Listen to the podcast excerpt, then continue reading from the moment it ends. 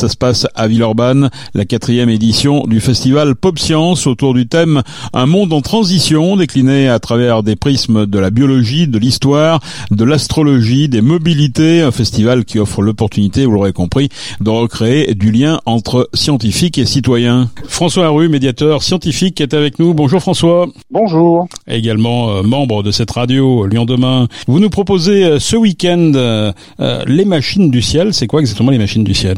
Alors oui, dans le cadre du festival Pop Science organisé l'Université Lyon 2. Nous sommes plusieurs médiateurs scientifiques à intervenir et en effet j'interviens pour les machines du ciel. Donc c'est un atelier inédit en France qui consiste à simuler une salle blanche dans laquelle nous allons pouvoir intégrer plusieurs satellites, c'est-à-dire quatre configurations de satellites euh, différentes, télescope spatial, satellite d'observation de la Terre, satellite pour le GPS et bien d'autres choses à découvrir. Qui pourra participer là Vous parlez de salle blanche. De... Est-ce que le public pourra participer? Alors c'est un atelier ouvert au public, bien sûr. C'est complètement gratuit. Ça fait partie du festival Pop Science. Tout le monde peut participer. Bon, si possible à partir de 8 ans, parce qu'après ça fait un peu petit quand même. Et donc le public est invité à mettre une blouse, des gants, euh, et on va travailler vraiment comme dans un milieu stérile. Alors bien sûr, c'est de la simulation, donc euh, pas de panique.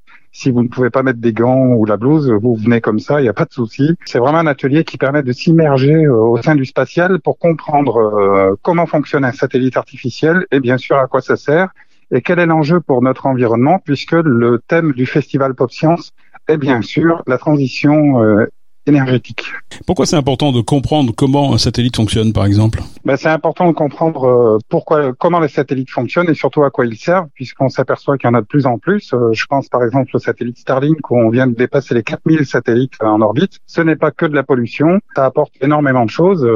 Sachez par exemple que la marée noire de l'Erika, euh, il y a quelques années, avait été découverte grâce au satellite Envisat. Euh, Tchernobyl avait été découvert euh, à partir des satellites Spot 5, enfin Spot, pardon.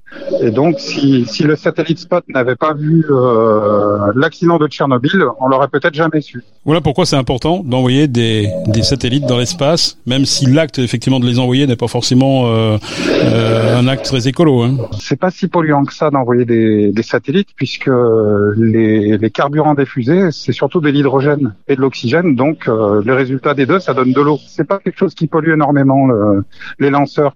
C'est vrai, ce qui peut peut-être polluer, c'est euh, certains étages de fusées qui ne sont pas récupérés ou voire qui sont désintégrés dans l'atmosphère. Mais sinon, euh, on peut pas reprocher euh, un manque d'écologie sur le lancement des fusées. quand on a des navires de plaisance de 2000 ou 4000 places, euh, ça, ça pollue par contre. En projet, il y a également euh, les 100 ans euh, du premier planétarium. Alors ça, c'est un anniversaire que vous allez fêter avec votre société, avec d'autres partenaires également. Votre société, c'est MHD Productions. comment vous allez fêter cet anniversaire? Bien sûr, mon partenaire privilégié dans l'opération, c'est bien sûr Lyon Demain, et merci. euh, puisqu'en fait, euh, j'ai monté mes 12 émissions de 2023, les émissions que vous connaissez, Vision Nocturne, sur le thème du, des planétariums et euh, bien sûr des 12 regards vers le ciel, euh, en relation avec un planétariste de Barcelone hein, qui s'appelle Albert Plat, vous l'entendez dans les émissions.